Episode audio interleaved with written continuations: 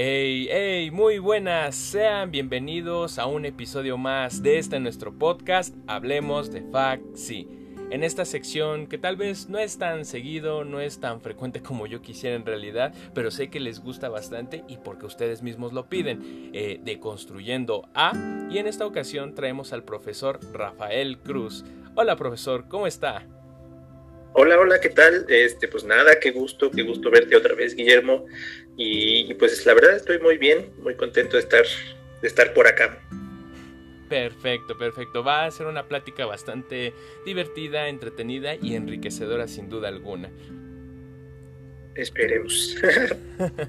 va que va. Pues me gustaría comenzar ahora sí que con lo, lo, inicial. Ahora sí que sería una presentación por parte suya que nos hablase de lo que viene siendo su labor actualmente en la Facultad de Psicología. Incluso hablarnos un poco de su formación dentro de la misma área.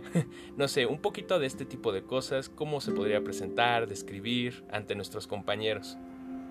Claro que sí, pues este, yo soy Rafael, soy psicólogo, eh, afortunadamente soy egresado de aquí, de la Facultad de, Psicología, solamente que yo me titulé en el año del 2011, ya sé, pues ya cumplí 10 años, de hecho en enero, este enero cumplí 10 años.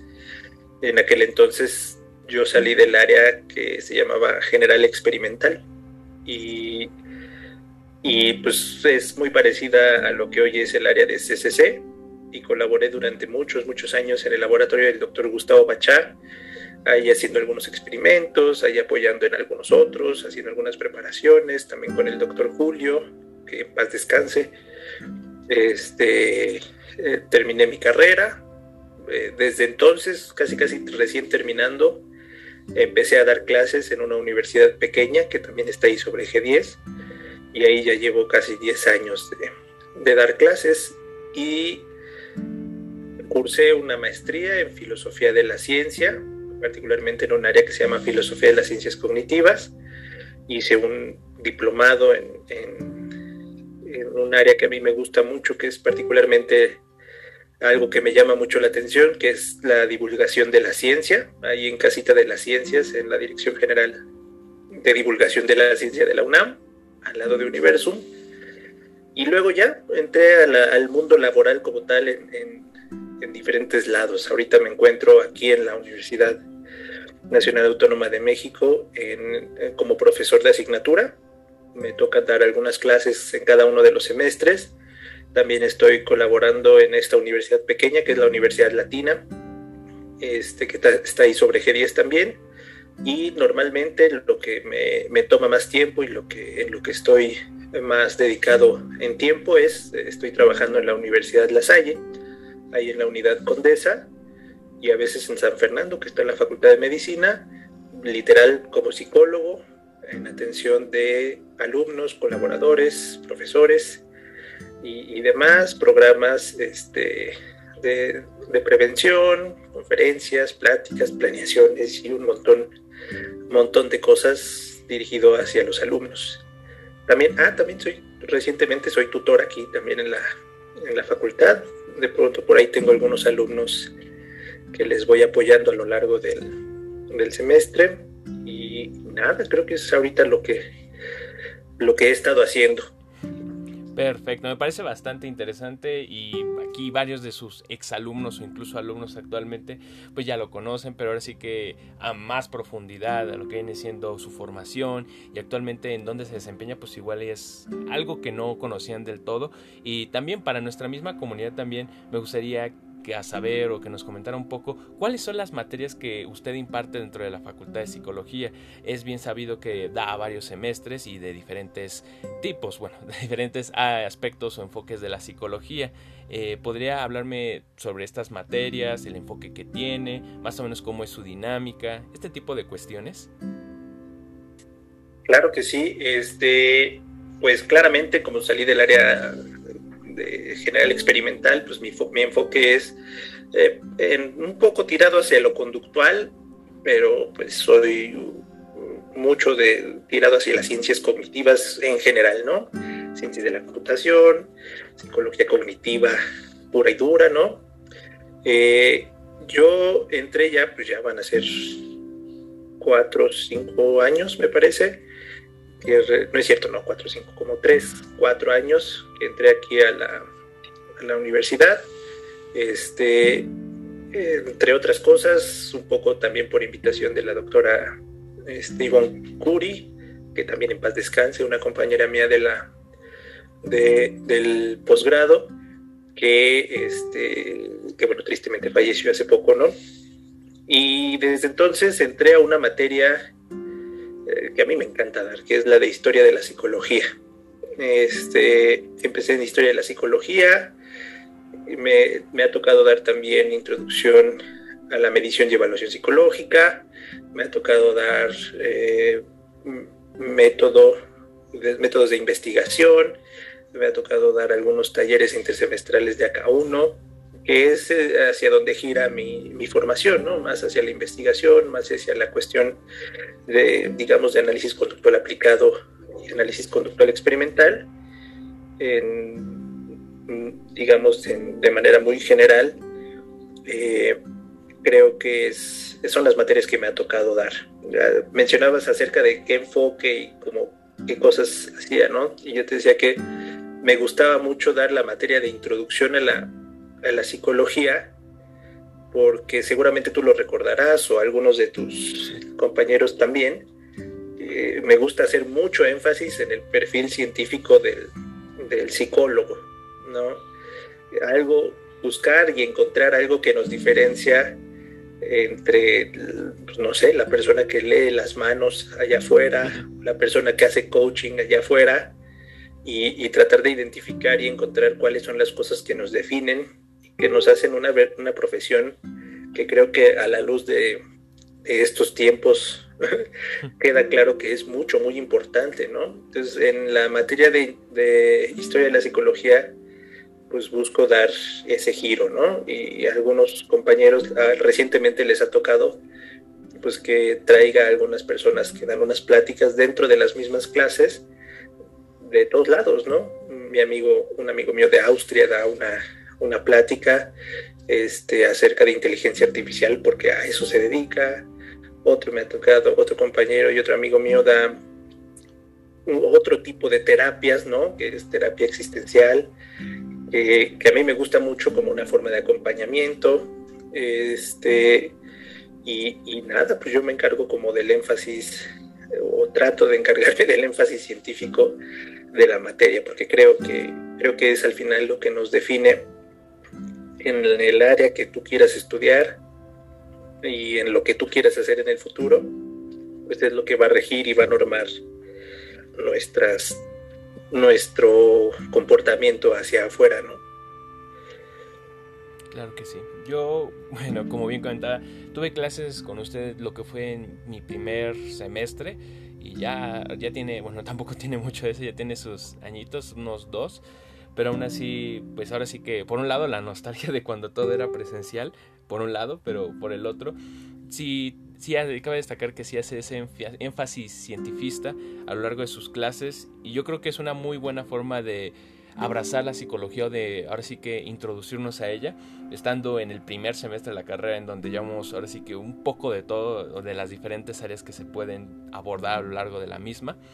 Y yo creo que es muy fundamental esto que menciona. Igual más adelante en medición, también la importancia ya con cuestiones ya más prácticas, ya no solamente con lo teórico, y que ayuda también a la cuestión de la metodología, de la investigación, y que al fin y al cabo es muy importante para nuestra formación, si bien ya, ya han pasado muchos años de que la psicología se consagró, se considera desde el área más científica. Aún así hay muchas cosas que hacer y yo creo que es muy importante esta labor que nos comenta, con lo cual también me gustaría ahora sí que para ir cerrando este aspecto más relacionado a la psicología, a su formación, eh, ¿qué es lo que más le gusta en sí de la psicología? ¿Se hace al nivel pues docente o a nivel eh, investigación, conocimiento?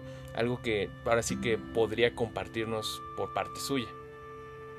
Eh, me, me gusta mucho que tratamos con un problema particularmente complejo, ¿no?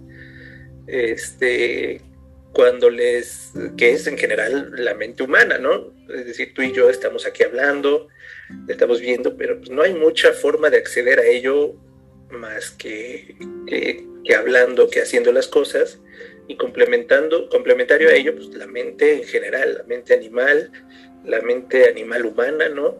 Este, eso digamos que es lo que me, me gusta mucho. Eh, a algunos les he contado la historia también de cómo entré a, la, a, la, facultad y por qué entré a psicología en general. Yo estaba este, decidiéndome entre filosofía, la materia de filosofía y la carrera de filosofía y la, y la carrera de biología. Y entonces me acuerdo mucho que en, en, la gloriosa Prepa 6, ¿no? un maestro me dijo, un maestro de ética me dijo, oye, ¿y por qué no estudias psicología? Está más o menos en medio y quizá te puedas encontrar, ¿no? Entonces fue más o menos lo que me empezó a dirigir, pero lo que de verdad me dio, me dio en la torre fue que antes teníamos un perrito, ¿no? y, y, le daba por quedárseme viendo, ¿no? Entonces, de verdad, fue algo que, que me perforó el cerebro mucho tiempo de qué demonios estará pasando en la cabeza de mi perro. Y, y, creo que lo que me gusta mucho, y de hecho es una de mis áreas de interés actualmente, eh, es que la psicología de verdad puede trabajar con sus deficiencias, con sus cualidades, desde luego, pero puede trabajar verdaderamente con la cognición, con la cognición animal, con la cognición animal humana, con la cognición en todos sus niveles. Y a mí me gusta mucho que es justo eso, que es la intersección entre mucho trabajo filosófico y mucho trabajo metodológico, que seguimos resolviendo, que seguimos trabajando, pero que, que me gusta hacia dónde va. Wow, vaya que yo creo que también muchos de mis compañeros aún siguen ahora sí que en ese punto de descubrir incluso el punto particular al cual quieren especializarse dentro de la psicología, si bien como hemos comentado es un campo demasiado amplio. También mucha gente está en esa labor entre decidir, por ejemplo, el aspecto más cientifista o otro tipo de aplicaciones. Si bien es sabido en la facultad se ofertan diferentes enfoques para la psicología, también está muy en auge aún lo que viene siendo esta cuestión de las neurociencias, que van muy de la mano de lo que viene siendo áreas como CCC, por dar el ejemplo. Con lo cual hay mucho ahora sí que hacer en cuanto a investigación, en cuanto a avances. Y eso yo creo que es lo padre en la época en la que nos tocó estar referente a la psicología. Estamos en un punto en donde vamos para adelante y hay mucho que hacer en ese sentido, sin duda alguna. Claro, claro. Además hay mucho, bueno, en mis tiempos había mucho, este, ahora sí que mucho buleo entre las áreas, ¿no? Eh, creo que ahora también, sí. nada más que, que, ha habido un poco. Y, y, ahí me gustaría comentar algo, ¿no? Que de últimas eh, he tratado de ser mucho más equilibrado en, en mis, en, en mis aportaciones, particularmente, por ejemplo, en la historia de la psicología, porque eh, históricamente pues me pasó que entré a trabajar en un campo completamente aplicado, que es esto que te digo de, de la Universidad de La Salle, en donde trabajo con alumnos, profesores y, y este, y trabajadores. Y, y, pues obviamente no me despego de, de mis raíces, ¿no? Y, y, entonces me encontré con gente de otros lados en donde pues primero ahí me hizo caer en cuenta el corte verdaderamente cientificista, como tú lo mencionas, de la UNAM, ¿no? O sea, en otras universidades hay cosas que, ni siquiera pelan de, con respecto a la cuestión metodológica, estadística y demás, y van y hacen bien su trabajo, ¿no? Eh, la otra cosa que me marcó fue justamente pues, entrar a la, a la maestría en filosofía de la ciencia y darme cuenta pues, de la gran variedad y la gran este, cantidad de cosas que hay que justificar antes de poder inclinarme hacia uno u otro lado y de los grandes problemas que enfrentamos en todas las áreas de la psicología. Entonces, de, te decía yo, de últimas, eh, en mis clases he tratado de incluir, por ejemplo, a este compañero mío, a este amigo mío que es terapeuta existencial, que ellos mismos dicen, a ver, no somos psicólogos, pero damos terapia basada en la filosofía. Y, y, curiosamente lo que a veces necesitan las personas es eso, es acompañamiento, es alguien que te escuche, alguien y eso ayuda a veces mucho para sanar, ¿no? Y a veces otras personas requieren algo mucho más estructurado y mucho más pensado. Entonces, al hacerme un poco, este, eh, ¿cómo decirlo? Eh, más incluyente en mis propios pensamientos, al de construirme a mí mismo, me he encontrado y me he topado con muchas herramientas que a la vez me, ayudan a, a, mí mismo a, a, funcionar como psicólogo allá afuera. Vaya, yo creo que es algo que tenemos que tener muy en cuenta y muy en consideración. Eh, al fin y al cabo, eh, buscamos, por ejemplo, si lo tomamos desde el aspecto terapéutico, generar un cambio, más allá de, ahora sí que muchos como dirían, no, pues que quiero ayudar a la gente. Si vamos a la raíz es generar un cambio, una diferencia sobre si hace conducta, sobre las personas, sobre, sobre cualquier ámbito en el que nos queramos enfocar. Y pues yo creo que es válido esa cuestión de que existen múltiples métodos. Al fin y al cabo lo que importa es lo que dé resultados. ¿eh? Y en ocasiones, como, como nos comenta, hay cuestiones que son poco ortodoxas o poco investigadas y aún así generan ese cambio y al fin y al cabo si genera ese beneficio pues qué mejor que aplicarlo y seguir investigando. Al fin y al cabo como bien también comentaba estamos en una época en la cual hay bastante cambio y puntualizar esto que comentaba de que a diferencia de otras escuelas, la UNAM sí está abierta al aspecto de la investigación, de las ciencias. Vámonos a otros países, yo que sé, en Argentina, eh, todo lo que viene siendo Chile, Latinoamérica, eh, múltiples o otras corrientes de la psicología aún siguen predominando, por dar un ejemplo, el psicoanálisis. Y más allá de que esté bien o mal, porque tampoco es aquí como de, ah, vamos a generar conflicto, pero sí marcar que ha habido aquí al menos un, un cambio de visión o se ha ampliado el panorama y también hay que destacarlo sin duda alguna.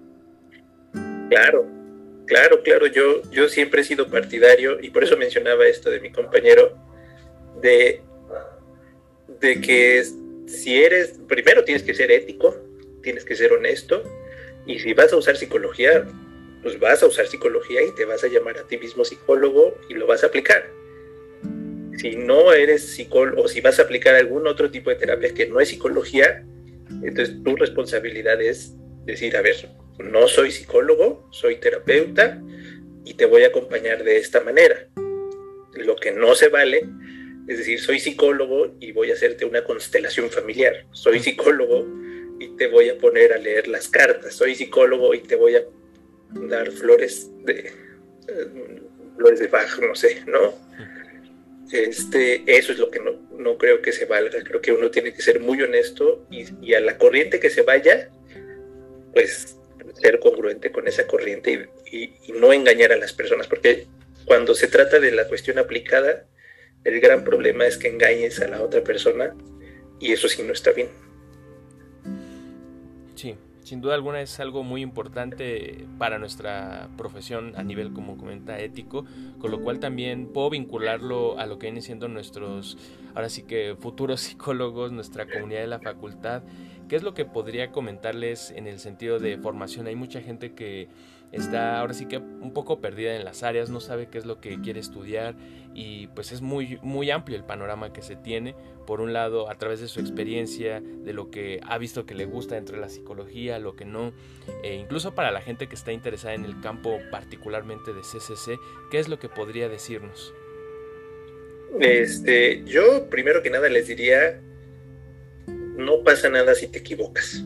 O sea, esa como súper angustia que nos da, porque también a mí me dio en algún momento de escoger área, es algo que, que, no nos debería de angustiar tanto, ¿no?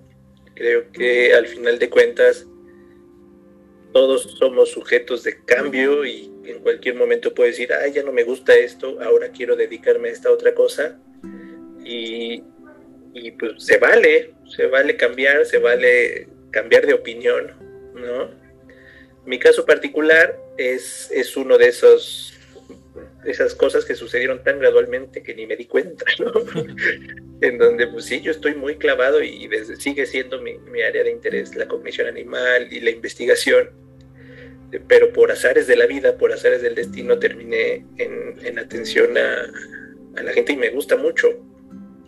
Lo único que sí tuve que hacer es prepararme en favor de eso, ¿no? A lo mejor retomar algunas cosas que no había retomado de la manera adecuada o, buscar algunas cosas que no sabía.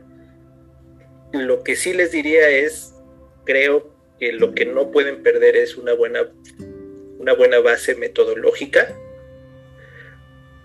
una buena preparación en términos metodológicos es fundamental pues, solamente para leer los artículos, solamente para saber qué se está haciendo dentro de la psicología, ¿no? Y con ello, una vez que tengas esa base metodológica, esa base experimental, esa base de conocimiento mínimo estadístico, pues ya puedes hacer lo que tú quieras, porque eso va a funcionar en la parte clínica, eso va a funcionar en la parte laboral, eso va a funcionar en la parte educativa y, y un poquito viendo a las generaciones, un poquito viendo a las, a las personas que se van graduando, pues la verdad es que el, el, mundo profesional de México es tan incierto que puede salir y te puede ir de maravilla o puede salir y te puede costar mucho trabajo. No lo sabemos, ¿no?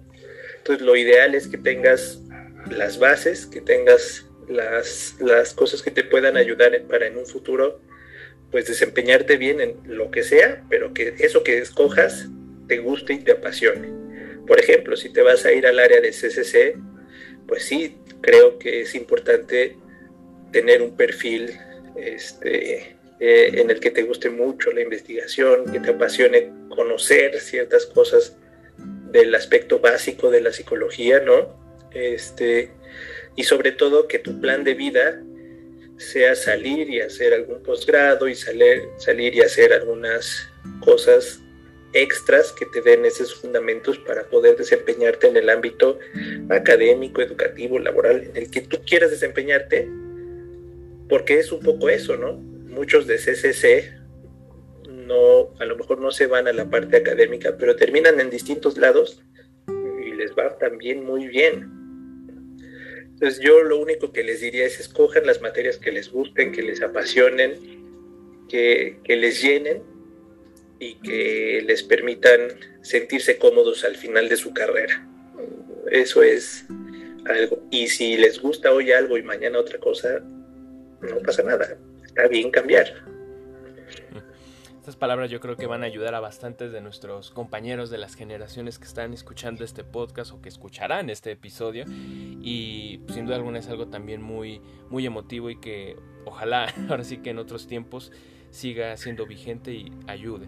Pero, pero bueno, esto hablando por el aspecto más académico relacionado a la facultad y si bien hemos abordado bastantes aspectos, aún hay varias cosas por parte de esta deconstrucción que me gustaría ir hablando, profesor. ¿Le parece bien? Ok, claro.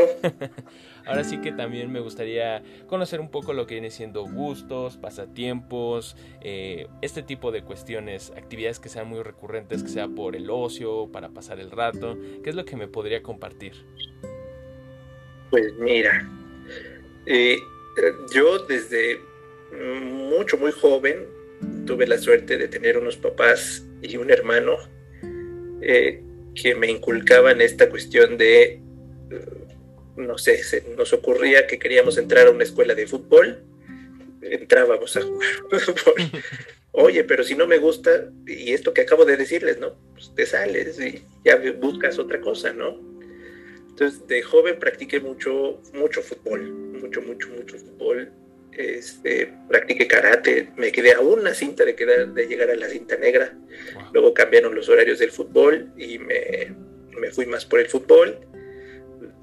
Según dicen, me fue muy bien en el fútbol. Este, creo que por ahí había algunos interesados en, en que me fuera a Monterrey, creo, para, para seguir practicando allá, pero pues, no se pudo.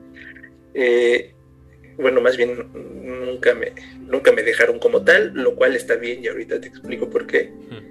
Este, y ya de últimas, mis hobbies más adelante fueron eso, fueron de, mucho jugar fútbol. hacer ejercicio fue algo común y es constante durante mi vida. Y de más reciente para acá, bueno, no, no es cierto, ni ya ni tan reciente, yo no estoy tan joven.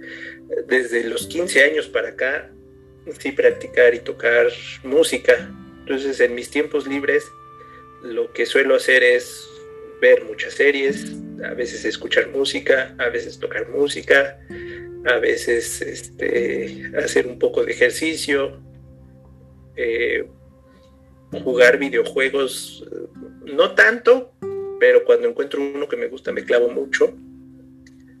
Y, de eso va, ¿no? De eso va mi, eh, mi vida. Por ahí, este, eh, creo que también a, los compañeros de primer semestre les platicaba del disco que tengo por ahí en, en Spotify, ¿no? Oh. es, es un disco que grabé. No la sabía. ¿No sabías? No, no, no, no. No, este, en la universidad tengo un, uno de mis mejores amigos que se llama Carlos Cancino. Él, estaba loco, ¿no? Él estudió física y además terminó la carrera en piano, ¿no? Y es mi amigo el que ahorita vive en Austria. Eh, entonces con él pues, siempre fui muy, muy apegado y pues como le gustaba la música y a mí también, pues íbamos juntos como en esta cuestión de, de tocar en, en, bandas, ¿no? Antes de tocar con él, pues yo tocaba con mi hermano, vas una banda de covers, tocamos en distintos lados. esa fue una etapa bastante divertida. Y con mi amigo Carlos fue algo un poquito más, más en forma, ¿no? Y, y como él se clavó mucho en la cuestión de la grabación, pues decidimos grabar nuestro propio disco. El disco lo puedes encontrar como este proyecto aparte, así se llamaba el grupo, proyecto aparte y, el disco, el único disco que hicimos se llamaba Suite Híbrida, ¿no? Eh, por ahí lo pueden encontrar, es un disco de rock jazz progresivo medio raro, bastante divertido de grabar, no sé si quedó muy bien, pero en esos entonces había que pagar para, para que te, lo, te ayudaran a subirlo a, a Spotify y lo subimos ya hace muchos, muchos años, ¿no? Este, que claramente no es muy escuchado. Este, por ahí me platicó que, alguna vez lo escucharon en, veía, podías ver quién lo escuchaba y de dónde, y al parecer éramos un, un mini hit en Rusia, ¿no? Alguien que lo escuchó en Rusia y se lo topó y aparentemente le gustaba el disco. Este, y ya, ahí terminó porque luego mi amigo ya se tuvo que ir a Austria y este y ahí estuvimos, pues seguimos a la distancia trabajando y ya no, me dediqué mucho más al, a tocar el bajo. Yo toco el bajo eléctrico. Wow, wow, wow, wow. Y es curioso esto que también comenta de, de, las estadísticas. También, por ejemplo, en el podcast, sabrá Dios cómo, pero nos escuchan desde Alemania y digo, ¿Quién demonios va a escuchar? Sí, hay como un... Eh, es muy poco el porcentaje, es como un 2%, pero aún así digo, ah, caray, ¿quién está escuchando esto en Alemania? Guten Morgen, allá en Alemania. Sí, cosas, cosas bien raras y bien curiosas. Eh, por ejemplo, esto que nos comenta de, de, lo que viene siendo su disco. Ahora sí que va a volver a subir, verá que sí, con las reproducciones ahorita que salga el episodio del podcast. Y me parece, me parece curioso, me parece bastante interesante sin duda alguna. Sí, sí, sí, pues en eso, en eso lo vimos. Y, y, sí, la verdad pudo haber mejorado, pero ese disco este, eh, nos llevó a, lugares muy inhóspitos. Una vez, por alguna razón, estuvimos a nada de tocar en la embajada de Austria. Ni siquiera me acuerdo por qué. O sea, y a la mera hora se canceló. Pero sí llegamos a estar en la mera embajada de Austria. Entonces, este, no sé, hubo muchas cosas ahí muy raras. Vaya. Ah, no, de Polonia, la embajada de Polonia. qué cosas, qué cosas, qué cosas. Ah, Dios mío. Y también, por ejemplo, algo que recuerdo mucho en las clases presenciales, también lo llevábamos a comentar algunos compañeros cuando estábamos con usted en historia y también en medición, era, era sus playeras, nos gustaban mucho, era, o sea, sentimos que es muy geek usted, profe, la verdad, o sea, tiene playeras, por ejemplo, de creo que era de Volver al Futuro, de caricaturas así de Cartoon Network y decíamos, ah, de seguro ser bien geek y también creo que le gustaba mucho Harry Potter o nos llegó a contar incluso de, de cuando se, se declaró que había sido, no sé si era algo de Harry Potter o era algo del Señor de los Anillos, ahorita como que se me cuatrapeó la antena. No, no, no, sí, es, es Harry Potter, de hecho, dentro de mi vida en los, en los medios y en la red pueden encontrar mi boda, mi boda fue este... Eh, mi esposa, ella, yo soy un poco fan, ¿no? Este, mi boda, mi, mi esposa es verdaderamente fan de Harry Potter y, y, claramente, pues sí, yo creo que me considero geek y un poco nerd desde antes de que fuera cool, ¿no? Porque no existía de Big Bang Theory, no existía. Y, y, esto de usar lentes en algún momento de mi vida sí fue así como de, ah, tengo que usar lentes. Y luego ya se volvió cool y ya no sé qué pasó, ¿no? Eh, y sí, pues desde joven me gustaron mucho los, los Simpson, veo muchas caricaturas porque siempre he pensado que tienen un mensaje mucho más allá del, del, del mensaje simplón que, tienen, por ejemplo, Hora de Aventura, por ejemplo, este, caricaturas como Los Simpsons son mucho más profundas de lo que parecen, ¿no? Este, y con mi esposa, pues ella es súper fan, que dicho de paso, mi esposa también la conocí en la facultad, este, estaba en el mismo laboratorio del doctor Gustavo Bachá y siempre hacemos la broma porque este, yo cuando estaba haciendo el servicio social me tocaba dar algunas de las clases del doctor Gustavo y ella en algún momento fue alumna, alumna mía, ¿no? No en el sentido malo, yo apenas estaba haciendo el servicio social, este, pero a ella le gusta decir que, que era mi alumna, ¿no? Este, y ella sí, y entonces encontramos un lugar que tenía toda la temática de Harry Potter, que era Incantatum, y pues llamé, a ver, este, oye, nos gustaría hacer una boda, allá al ladito estaba el, el eh, eh, ¿cómo se llama?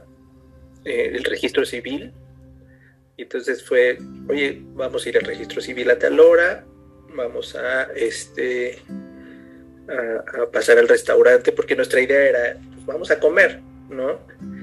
Y comemos ahí en el restaurante y ya todos contentos. Pero Incantatum apenas estaba abriendo, para aquellos que lo conocen, estaba abriendo apenas y entonces estaban súper emocionados de que iban a tener su primera boda, que además era como a las 12 del día, ¿no?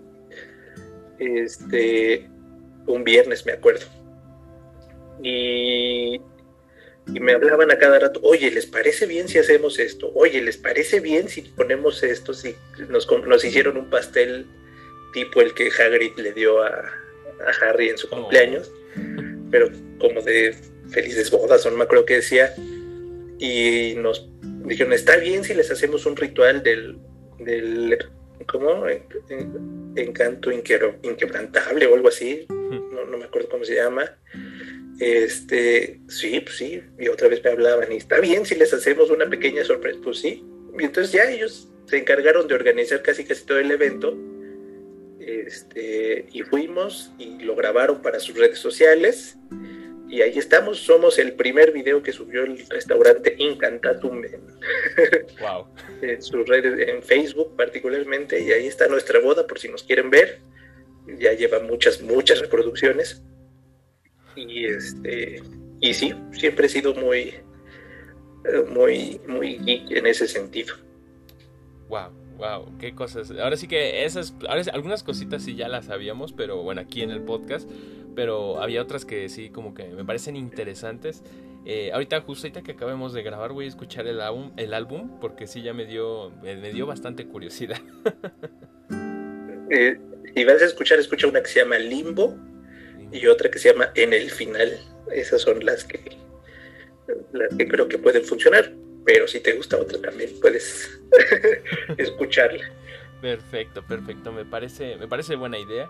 Y también con esto, sí, o sea, yo creo que también, incluso le digo, van a subir las reproducciones, ¿verdad que sí? Con algunos, varios de nuestros compañeros que escucharán y dirán, a ver, a ver qué es lo que tocaba el profe. Ajá, pues ahí, ahí, ahí lo van a escuchar, la mezcla, según mi amigo Carlos, que es muy, muy clavado de eso, no está tan, no está tan buena. Este, pudo haber sido mucho mejor, pero pues miren, fue nuestro experimento de universitarios y, yo estoy muy conforme con ese disco. ¿no? En la portada la hizo otro buen amigo mío que se llama José Antonio Maqueda, que él estudió diseño y, le quedó muy bien para, para haber sido solamente tomarle unas fotos a un muñequito de plástico. Le quedó bastante, bastante bien vaya, vaya que me ha parecido bastante interesante esto que nos comparte, ya no solamente de lo académico, sino de, su vida y más que nada, pues de esto va la sección que es de Construyendo a. y con esto estamos acercándonos al desenlace de este episodio, pero no sin antes, ahora sí que cederle el micrófono y no sé, se hace un mensaje para la comunidad, para los alumnos, relacionado a lo que hemos estado hablando, de la psicología, eh, motivacional para estos tiempos de pandemia, así que cualquier cosa es bien recibida. Sí, sí, sí, este, eh, nada más antes de, de, de esa parte, comentarte acerca de también eh, estos temas, todos estos temas que hemos estado hablando y como este, este interés por la cuestión de la divulgación, los llevé a un, en algún momento con unos buenos amigos míos, los llevamos a un canal de, YouTube que también en algún momento creo que les puse algún video eh, que se llamaba este, Hipótesis Nula. Ya no hacemos videos, pero ahí están colgados por si le quieren echar un vistazo a los videos de Hipótesis Nula. Este, eh, son sobre temas eh, científicos en general, culturales, filosóficos. Por si a alguien le interesa esa parte, pues ahí le echan un, vistazo. No sé si regresemos en un futuro, pero por lo pronto ahí están esos, esos videos para que les echen un, ojo. Uh, perfecto, me parece bien. Ahora sí que, amigos, chequen el canal. Hipótesis nula, ¿correcto, profe? No es la primera opción, claramente no era de los más buscados, pero ahí le buscan y sale un video de memes en el que hablo yo y otro de en el que salen otros de mis amigos. Perfecto, perfecto. Este, y como mensaje motivacional, pues creo yo que una de las cosas de las que me da me di cuenta inmediatamente al salir de la facultad, pero que curiosamente no se notan tanto estando dentro de ella, es que los psicólogos sabemos un chorro de cosas y podemos tener impacto en un montón de áreas. Muchas cosas que ustedes a lo mejor están viendo en clases, eh, pues no parecen tan, tan interesantes, tan prácticas, pero en un momento determinado cuando salgan van a ver que esas cosas que a ustedes les resultan obvias, para el resto del mundo no lo es tanto. Entonces, quiero, quiero decir con esto que, tenemos mucho que aportar. Todo esto que están viendo lo, podemos utilizar para tener mucho impacto. Por ejemplo, tú en el área de laboral, pues ojalá y tengas oportunidad de no solamente ser la, la, persona encargada de las nóminas, no solamente ser la persona encargada de la cuestión administrativa en un sentido general, sino que tú con lo que sabes y con lo que estás haciendo puedas tener un impacto verdaderamente importante y que no pueden hacer, por ejemplo, los administradores o los, este, los que están o que compartan área contigo, porque hay cosas que nosotros sabemos que sí las podemos aplicar. Y para las demás áreas, pues es lo mismo, ¿no? Este, allá afuera, lo que estamos aprendiendo sobre los procesos básicos, lo que estamos aprendiendo sobre modificación conductual, lo que estamos aprendiendo sobre las distintas corrientes y las distintas teorías, sí se puede aplicar, sí se puede este, utilizar allá afuera y no es necesariamente algo obvio. Entonces, nuestra profesión hoy en día es de las más solicitadas, aunque a muchas personas no les gusta hablar de ello, pero sí es de las más solicitadas es de las más importantes y la persona que, con la que estemos tratando, si es que nuestro interés es dedicarnos al trato con las personas, lo más importante es pues que ellas, las personas, confían en todo lo que les digamos. Y entonces cae, recae en nosotros la responsabilidad de hacer buen uso de las cosas que sabemos y de darnos cuenta de que es una profesión que de verdad aporta mucho allá afuera y que si logramos tener ese impacto, pues vamos a lograr este, diferenciarnos y encumbrarnos como psicólogos, que creo que es algo que merece mucho esta profesión. Me parece que son las palabras que ahora sí que en estos tiempos y en cualquier tiempo se necesitan. En ocasiones se hace por las dudas que nos surgen dentro de la carrera, eh, al principio o incluso ya casi saliendo y brindarnos esa visión de lo que es ya acabando la carrera, yo creo que es muy oportuna en estos tiempos y bastante motivador. Y En ese sentido quiero agradecerle su tiempo. Eh, más allá de estar esta plática que es sobre sí, usted, lo que viene siendo su formación, su práctica, más allá pasatiempos, gustos, también estas palabras que nos comparte a la comunidad, a los, sus mismos alumnos que ha tenido a lo largo de estos semestres, yo creo que les va a servir bastante y, nada, ahora sí que a la espera de, de que todo esto mejore. Y pues bueno, esperemos. esperemos que llegue a un punto, un mejor punto, pero bueno, eso ahora sí que lo dejamos para el futuro.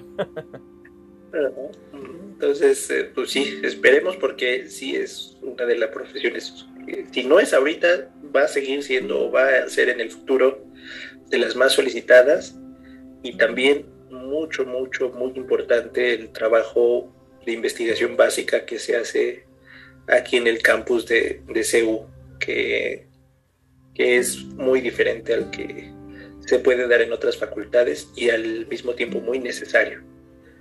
Eh, de verdad, eh, aprovechenla, ténganla y siéntanse orgullosos. Yo les diría eso, siéntanse orgullosos, porque sí, yo, yo me acuerdo que antes de, de, como a la mitad de la carrera decía, pues, no he aprendido nada, no sé nada y no sé ni siquiera cómo aplicarlo allá afuera. Ya al final sí te das cuenta, no es como por ejemplo alguien que estudia contaduría que ya a lo mejor puede hacer lo básico de la cuestión de, de impuestos, hacienda y puede medio trabajar con alguien allá afuera, ¿no? Aquí es un poco diferente, pero créanme que cuando salen sí salimos bien preparados, sí salimos bien, bien entusiasmados y particularmente aquí en la universidad creo que salimos con un chip muy particular que, que nos hace sobresalir mucho. Perfecto, me parece una buena forma de darle cierre a este episodio, profesor. Le repito, le agradezco su participación y pues nada, con esto llegamos al final. Les agradezco el que nos hayan escuchado a este punto. Sin más, nos vemos. Hasta la próxima. Bye bye.